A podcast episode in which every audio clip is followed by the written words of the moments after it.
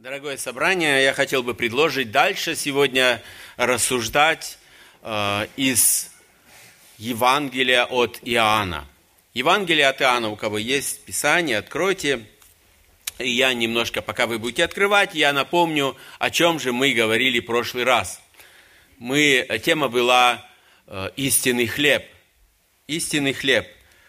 Хлеб – это пища для всех – кто-то не любит овощи, кто-то не любит мясо и какие-то другие продукты, но хлеб любят все. Они нуждаются, он, все нуждаются в хлебе. Начиная от царей и кончая рабами. В прошлом и сегодня вы можете тоже сопоставить, кто такие. Все слои населения любят хлеб. Мы нуждаемся в нем – потому что мы говорили, сколько в нем там полезного. Также и во Христе мы все нуждаемся. Все, все слои населения, все начальники и подчиненные. Мы каждодневно нуждаемся в Иисусе Христе, и нет дня, чтобы в нем не нуждались Его э, крови, которые омывает наши э, согрешения, в Его праведности, Его ходатайство и благодати.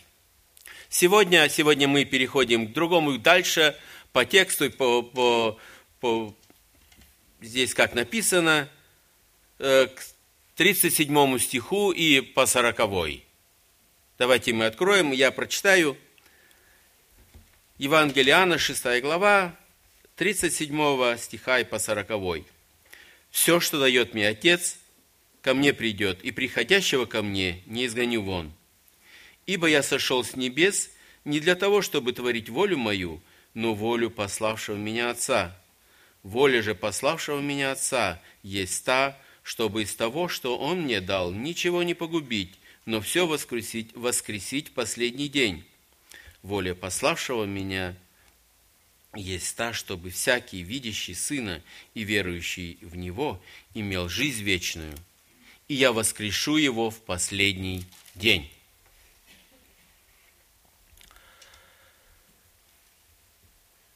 Сегодня я проповедь назвал, и мы многократно э, читали эти слова «воля Отца». Я назвал «благая воля Отца». Наверное, вы и сами представляете, когда вы произносите эти слова, размышляете эти слова, это ну, не совсем простая тема, да? воля Бога.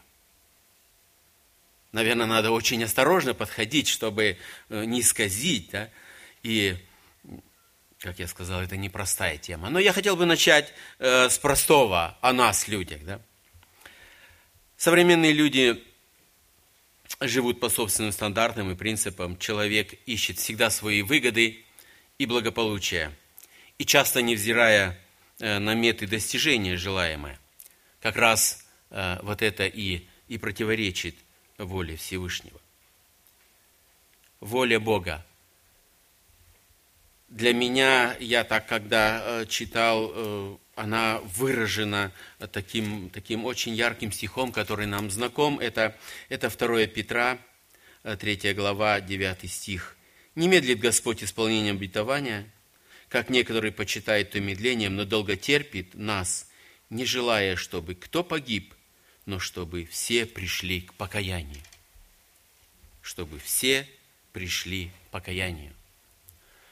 Воля Бога – это не что-то туманное и неизвестное, недоступное для человека, для его разума. Только Бог знает, да, о чем он. Конечно, есть аспекты э, сотворения мира, да, как это произошло, конечно, только об этом знает он сам.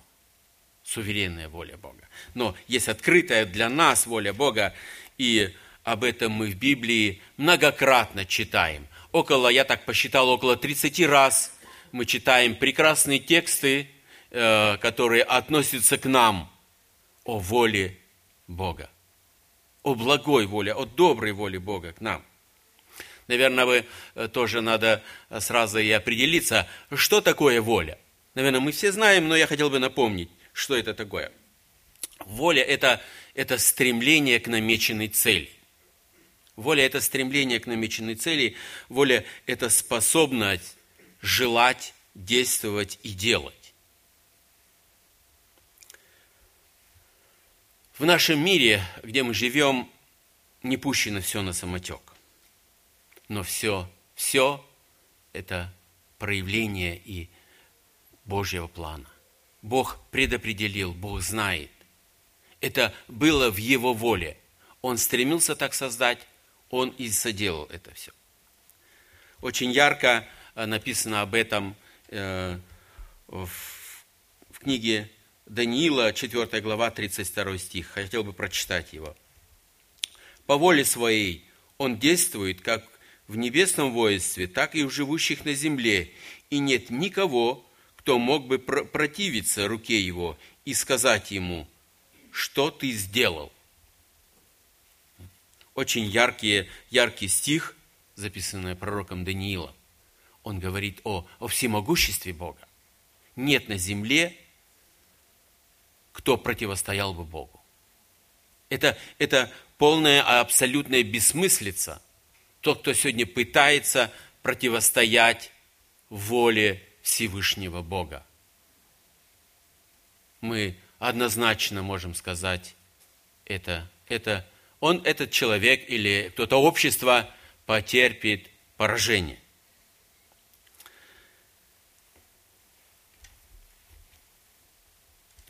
мы прочитали вот этот стих, 37, да, и все, что дает мне Отец, ко мне придет.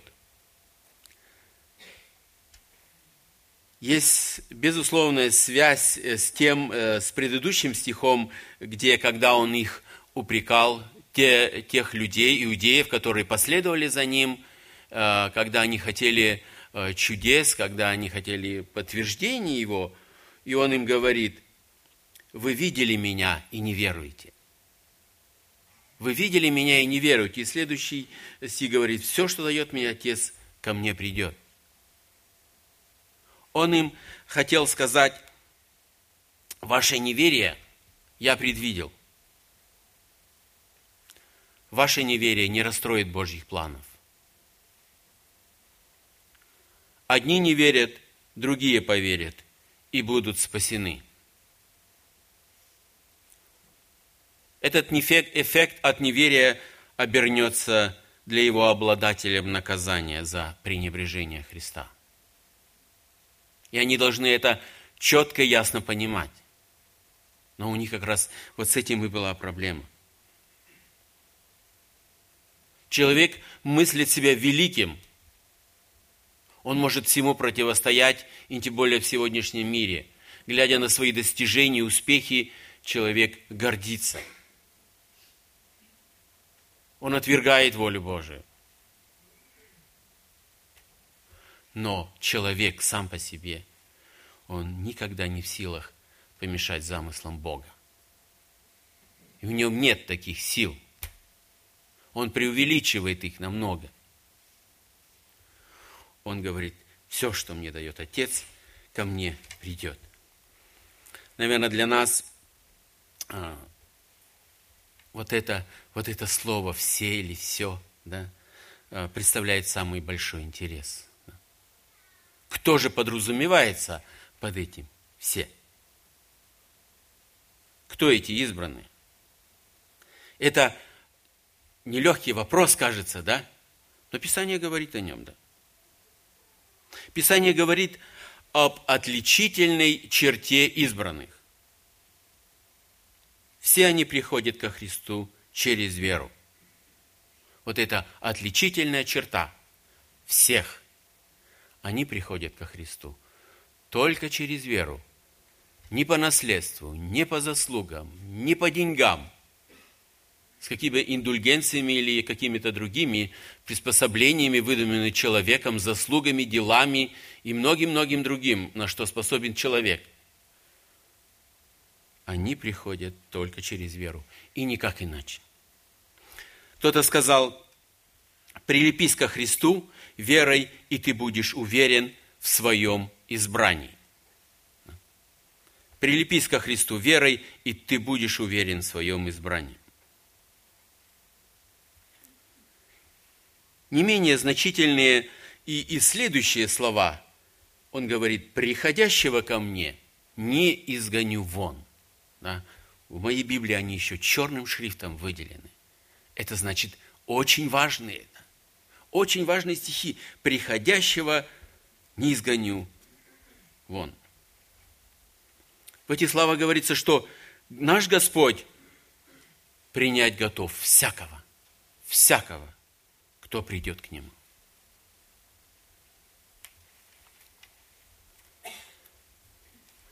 Приходящий ко Христу, значит, может без сомнения рассчитывать на принятие, прощение, оправдание и каждодневную заботу о Нем, а самое главное – спасение и прославление. Это великое благо для человека – знать, что ты придешь сюда, и тебя примут. Для евреев это было понятно.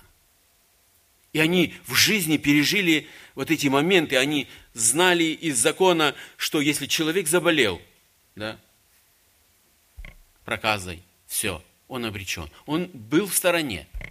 Он был в стороне, и он был огражден от других людей, чтобы не инфицировать других. Они видели, что происходило с бедными, которые ходили, которые потеряли все имущество, как в нашем сегодня в развитом обществе и особенно в такой богатой стране. Сколько каждый день ездят, наверное, с утра вы видите, я, по крайней мере, когда еду рано утром на работу, я вижу, сколько людей, нищих или бездомных, можно сказать, сегодня, которые лишились крова. Они лежат на скамейках и спят, им хочется где-то выспаться, наконец-то, хоть в тепле когда вот были холода. В нашем обществе сегодня такое огромное количество. И тогда они были, и они прекрасно знали, что происходит с такими людьми, которых общество отстраняется. Если придет такой человек кому-то в квартиру или кому-то богатому в дом, его дальше порога не пустят. И они это в жизни своей четко знали, где одних место, одни для других. А здесь звучит «приходящего не изгоню вон». Это, это для них было что-то весомое. Да? Тот человек, который пережил различные обстоятельства, когда он испытывал большую нужду, и все от него отвернулись. Для него эти слова – это очень важно. Он знает, кому идти. Он слышит эти слова. Если я приду, меня примут примут такой, какой есть. Здесь не написано никаких условий. Пусть даже ты абсолютный банкрот, у тебя ничего нету. Не то, что одни нули, от тебя одни убытки. Но он принимает такого. Он принимает и оказывает помощь. Вот это действительно только может нас Господь. Люди так не может. Давайте я вам не только те примеры, которые были давно, я вам расскажу сейчас свежий пример. Да? По, по источникам прессы, примерно год назад э, правительство нашей страны ну, предложило использовать э, одну статью в Конституции, которая гласит, что там, где идет война, и те люди, которые страдают, они могут приехать в нашу страну. И приглашается, чтобы здесь они могли или переждать, или да, именно это тяжелое время и, или остаться тут здесь на жительство. Да? Ну и вы, наверное, все знаете, что с этим произошло не только с Африки, но и со многих других стран э, приехали беженцы. Да? И, и столкнулись, да, действительно, приглашение обернулось сегодня другим словом. Только сегодня больше всего и слышишь кризис, кризис, кризис кризис с приезжими, потому что их надо, действительно это кризис, да, э, всех надо накормить, надо разместить, обучить. Потому что и эти, э, эти беженцы, которые действительно имеют большую нужду, они не только сами приехали, но и проблемы свои с собой привезли. Да? И это тоже будоражит общество. Почему и как, и все. Э, как же дальше быть? Что же делать теперь? Кризис. Выход где? Но для нашего Господа, для нашего Господа это проблема, это не проблема. Как раз и вот здесь, вот в этом, в этом примере мы видим величие нашего Бога. сколько при, людей приходит к Нему, обращается к Нему, и Он находит для всех время. Да? Он находит способы уладить жилье, уладить работу, здоровье. Представляете, какой могущий наш Господь. Я еще раз хочу подчеркнуть, да? как велик наш Господь и благ. Даже наш союз европейский, который насчитывает многие десятки, сотни миллионов людей, не может справиться вот с такой задачей. А Господь справляется. Господь справляется и ставит все, все на свое место. Действительно, благ Господь. Он говорит, да, приходящего ко мне не изгоню вон. Это только может Господь. Только Он. Только Он любящий и добрый наш Господь. И в 38 стихе начало, очень интересное начало, как мы прочитали. Да? «Ибо я сошел с небес». Да? Я хотел бы на вот этих, на вот этих э, словах остановиться. Да? «Ибо я сошел с небес». Это очень хорошие и важные слова. Говорил ли кто-нибудь из пророков или из апостолов, или из людей, которые мнили сегодня себя или мнут до сегодняшнего дня подобные слова «Я сошел с небес», наверное, никому не пришлось бы это в голову. Он не может такое сказать. Но люди, да, люди говорят, против Иисуса Христа, он не Бог, он человек. Как раз вот эти слова, да, «Я сошел с небес» – это точное подтверждение, да, и абсолютное подтверждение, что он не просто человек. Он воплотился человеком. Он здесь. Был как человек. Вечность Христа – это камень преткновения для распространителей учения свидетелей Иеговы. Они, они не, они не, в их, их богословии не вписывается э, вот, это, вот эта истина, что Иисус вечный, что Он был от вечности. Для них это много. Они знают Его рожденного в Вифлееме, они знают, что вот здесь Его жизнь началась. Но, но Писание говорит, да, что Господь существовал с Богом на небесах от вечности. И Он сошел в этот мир послушным Сыном Божьим. Послушным Сыном Божьим, чтобы исполнить, мы читаем, волю Его. У меня вот так для каждого вот такой вопрос, и каждый может ответить на, на сего сам себе. Легко ли было Иисусу Христу исполнить волю Бога? Я, я вижу уже, сестра качает головой, правильно? Один вопрос до ответа. И да, и нет. Легко, легко ему было не потому, что у Христа не было своей воли, у них была воля, но потому, что он любил Отца. Он любил Отца, и его воля э, находится и до сегодняшнего дня в совершенном согласии с волей пославшего его. Самое главное и, наверное, самое легкое исполнить волю действительно э, в этом, когда ты любишь волю пославшего тебя. Когда ты, тогда и тебе легко будет. Тогда у тебя не будет недовольства или э, вот эти гримас, ну почему опять я или всегда я должен что-то делать, да? Нет. Когда ты любишь, тогда ты делаешь это с радостью, да? И вот как раз у Иисуса Христа это было. Это была это, это любовь к Отцу. Не просто написанная словами, а искренняя любовь. Самая высшая любовь. Нет, нелегко. Давайте, самый лучший ответ будет написан в Писании. Да? От Марка, 15 глава, 34 стих. В девятом часу возопил Иисус громким голосом – Элои, Элои, лама сабахвани, что значит, Боже мой, Боже мой, для чего ты меня оставил? Значит, из этих слов, только из этих слов, я уже не говорю о предыдущих, что делали с ним, да, с Иисусом Христом. Ему было нелегко. нелегко физически, физически нелегко исполнить волю Божию. У меня еще один вопрос. Когда-нибудь вы лично себя спрашивали, а какова для меня воля Божия? Какова для меня воля Божия? Это серьезный актуальный вопрос. И нелегкий, я бы сказал, да? Это не то, что куда-то пойти и погулять или сварить что-нибудь и приготовить. Это намного больше. Да? Вызывает ли подобный вопрос внутреннее переживание? А вдруг?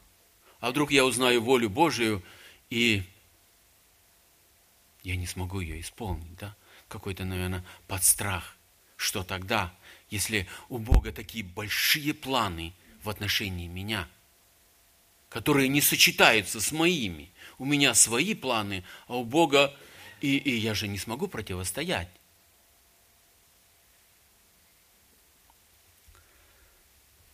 Хочу, хочу вас утешить, что Бог никогда не повелевает нам невозможного и непосильного. Никогда. Он дает только по силам. Он дает только по силам и по желанию. Воля Господа, она совершенна. Она совершенна. Это значит, она самая лучшая. И для нас исполнение этой воли – это самый лучший вариант нашей жизни. Но я бы добавил, не всегда самый легкий. Не всегда самый легкий.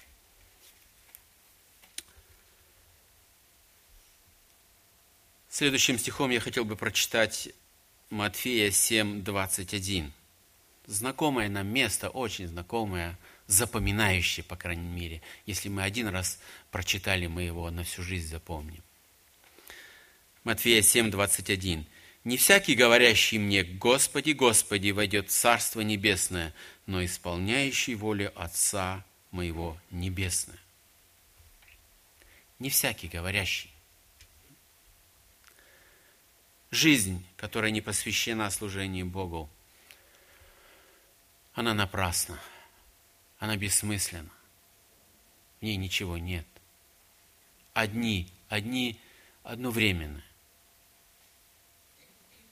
Можно всего добиться, все приобрести, иметь огромную популярность, но остаться духовно нищим и оказаться на суде у Бога, хотя и очень часто в своей жизни упоминать Господи, Господи, для случая и без случая.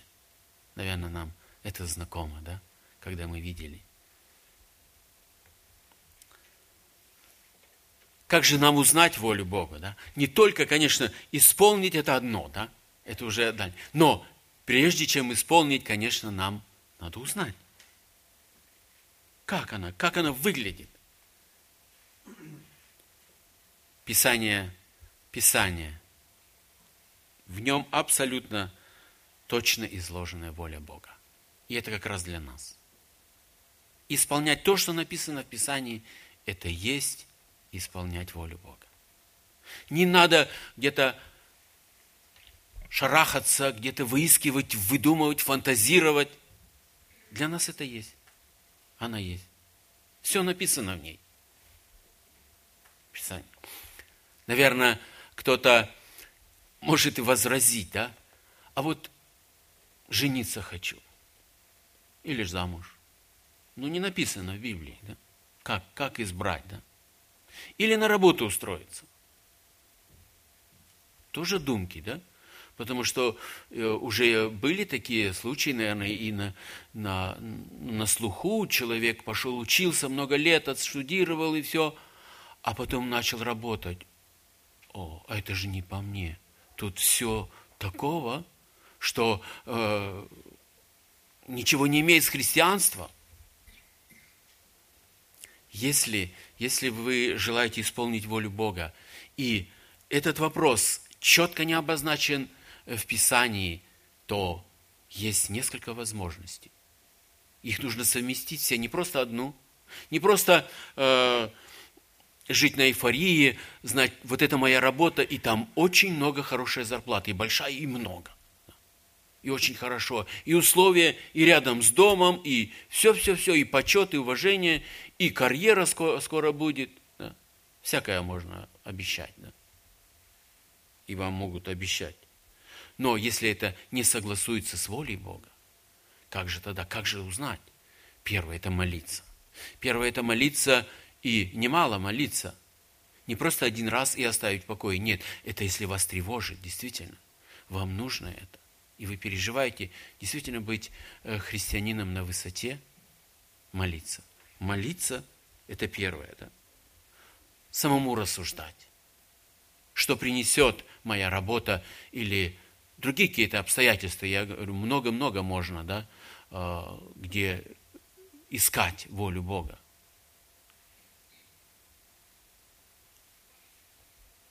Следующее – это попросить совета. Попросить совета у богобоязненных друзей или э, в каждой церкви есть служители, которые для этого и поставлены. Мы иногда, люди, видим что-то только с одной стороны, да? Когда мы смотрим на объект, он нам кажется хорош и прекрасен, да? В выборе жениха или невесты. Но спросить, спросить у служителя, как он на это смотрит. И попросить у него совет. Знать волю Бога, конечно, нужно ей исполнить. Но не так, как, э, как жена Лота. Помните эту историю? Она знала, она знала точно, абсолютно точно волю Бога. Иди из города и не обворачивайся. Но из ее исполнения воли Бога получилась только половинчатость. Она только исполнила половину. Что-то тянуло ее назад в этот, в этот Содом. Что-то там в сердце, половина сердца, наверное, там осталось ее. Она очень любила его. Что там было, да? Она повернулась и, и погибла. Писание говорит для нас, Итак, не будьте невразумительны, но познавайте, что есть воля Бога. Ефесянам 5:17. Познавайте. Это, это не то, что я помолился о воле Божьей, и теперь мне Бог выслал каким-то образом, да, или открылось мне, мне на все года, будь я молод сегодня, и мне до 60 или до 70 лет расписано вся, все пункты, где я должен исполнять. Да нет, да. Бог открывает, если мы просим в каком-то служении или еще, Он открывает немного. Немного трудишься, может, потом будет и, и другая воля Бога. Может, Бог увидит твои способности и пошлет еще тебя дальше. Может быть, на другой континент, в Африку, проповедовать, да, или служить там, да, кем-нибудь. Так что это нужно использовать. Да? Но я хотел бы э, остеречь некоторых экспериментаторов, да, я не знаю, приходилось ли вам, мне приходилось видеть, да, чтобы узнать боль у Бога, они говорят, ну, Библия есть, да, значит, используем Библию. Они вот так открывают Библию, где откроется, и вот так, да, пальцем, да, а потом читают. О, я э, разговаривал уже с такими людьми, я ему у него спросил, он говорит, это же вот так нужно делать. Я говорю, слушай, а если ты э, попадешь, где э, написано, пошел Иуда и удавился, так что тогда будет? Да? Нужно исполнить тогда, если ты, по твоим да, э, рассуждениям. Да? Это сложно, да? Это абсолютно неприемлемо э, таким методом использовать да, священное писание. Бог нигде так не учит это натуральное колдовство. Натуральное колдовство. Наверное, есть э, уже время перейти к следующим двум стихам. Это, это 39 и 40. Давайте я еще раз почитаю их. Да? Воля же пославшего меня Отца есть та, чтобы из того, что Он мне дал, ничего не погубить, но все кто воскресить в последний день, воля пославшего меня есть та, чтобы всякий видящий Сына и верующий в Него имел жизнь вечную, и я воскрешу его в последний день. Э, когда вы, конечно, вы смотрите на экране, это действительно благо для нас, мы видим, да, и мы можем сравнить эти два стиха, да. Они очень во многом схожи с друг другом, да, не правда ли? И это не опечатка, да? Это не, не где-то в типографии немножко исправили, несколько букв там не так получилось, они еще раз да, решили пропечатать. Они друг друга э, очень близки друг к другу. В этих стихах сокрыта очень большая истина. Да? Мы сами увидели. Да? Воля пославшая из Отца, чтобы из того, что Он мне дал, ничего не погубить. Это, это огромное утешение и, и уверенность в этих стихах звучат для всех христиан с твердой, может быть, и не совсем твердой верой. В этих я еще раз хочу утешение сказать и уверенность. Господь открывает, в чем состояла воля Его Отца.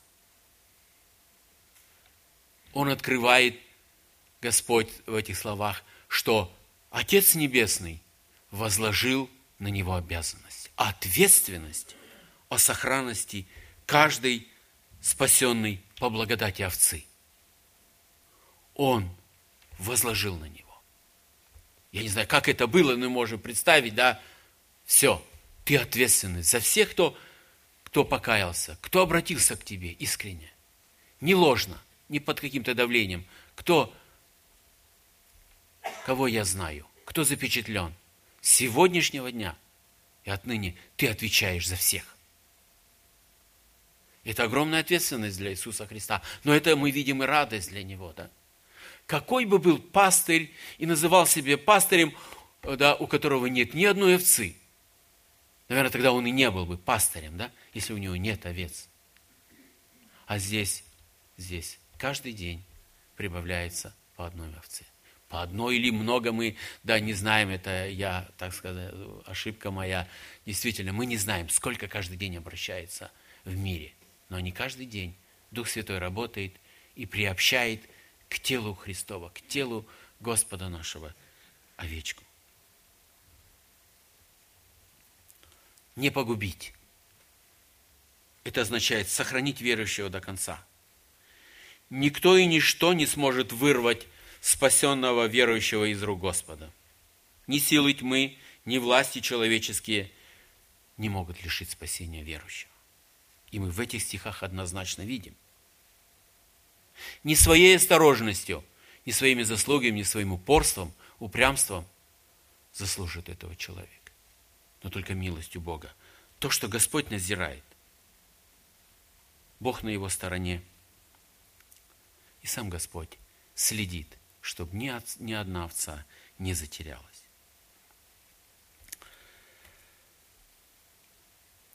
Из сорокового стиха если мы сейчас э, начнем рассуждать дальше, э, Писание нам вновь и вновь и говорит и поясняет, что человек становится, каким образом человек становится э, членом искупленной семьи. Через веру. Через веру и многократно в Писании только одно есть, один метод. Через веру – видеть Сына, мы здесь читаем, да, в 40 стихе, видящий Сына и верующий в Него.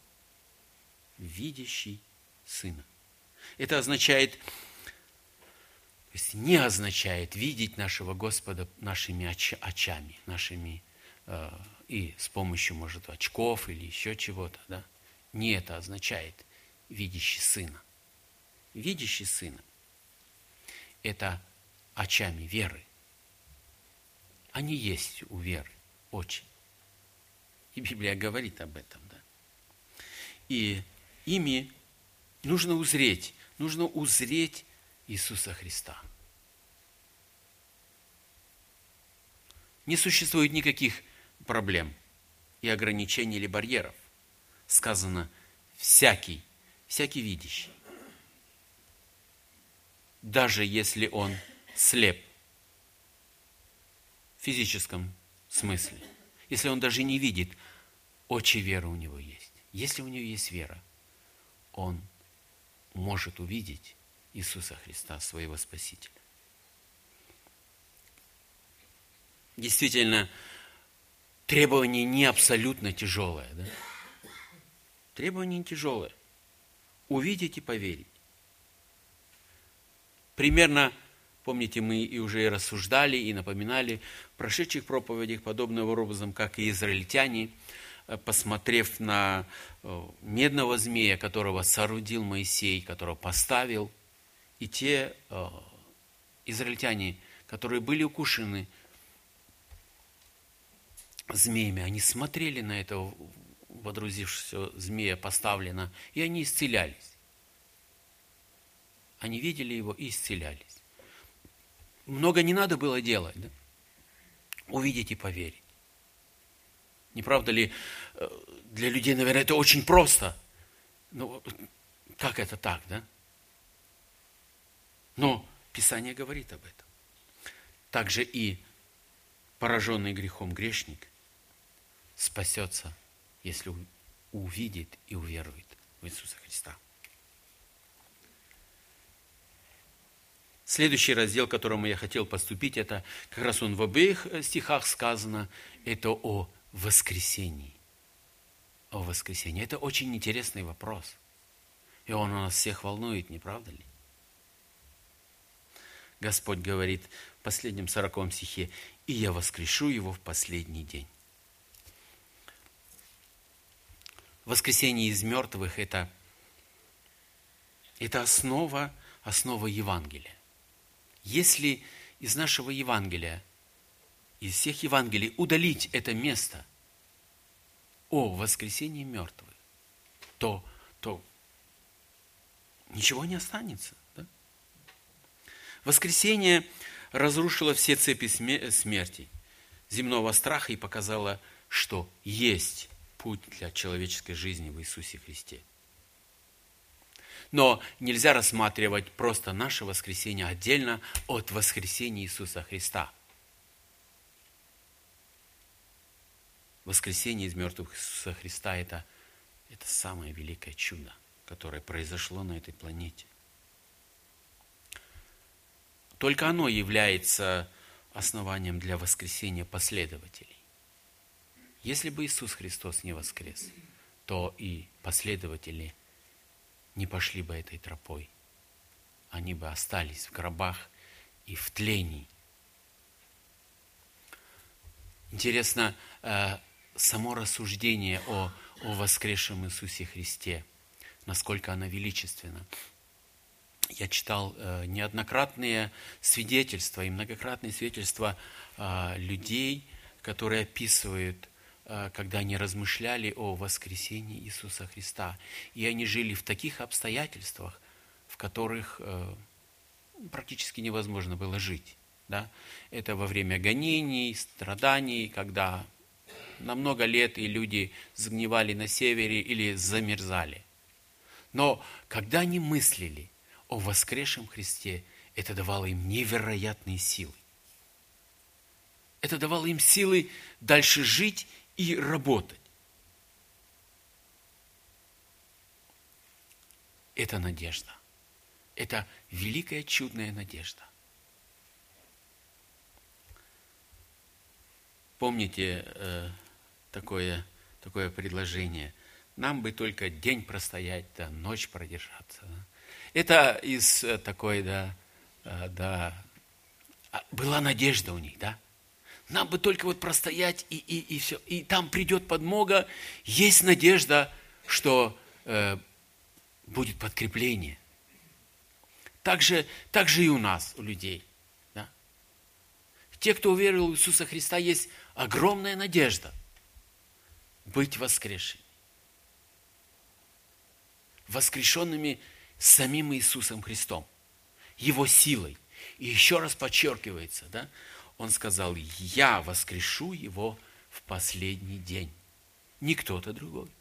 Я. Это он сам сделает. Еще раз мы можем подчеркнуть в этой проповеди величие нашего Господа, силу нашего Господа. Мы можем Его все доверить нашему Господу, если Он воскресит нас. Представляете, по всей планете сколько детей Его. И Он на всех помнит. Для человека это абсолютно невозможно, он никогда не сможет посчитать всех и запомнить самый лучший компьютер. Сколько людей уже прошло через горнилы страданий и умерли, и Господь их воскресит. Что мы можем сказать о, о других людях, которые, которые не имеют надежды? Безнадежность рождает поражение. Люди впадают в грех еще глубже и глубже. У них нет надежды. Но, но Господь предлагает эту надежду. И как мы уже несколько раз читали, всякому, все, любой может прийти. Христос победил древнего змея.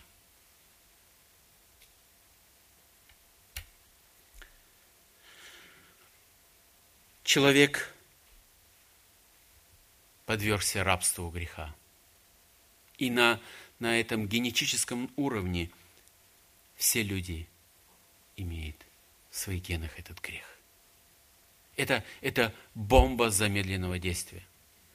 Наступит однажды момент, и все. И человек прекратит свое существование, потому что мы тлеем. И мы, и мы уже верующие – физически тоже тлеем. Кто-то сказал, человек рождается и уже начинает, начинает тлеть. Уже процесс, процесс уже пошел с его рождением ребенка. Каждый потомок Адама несет в себе гены смерти.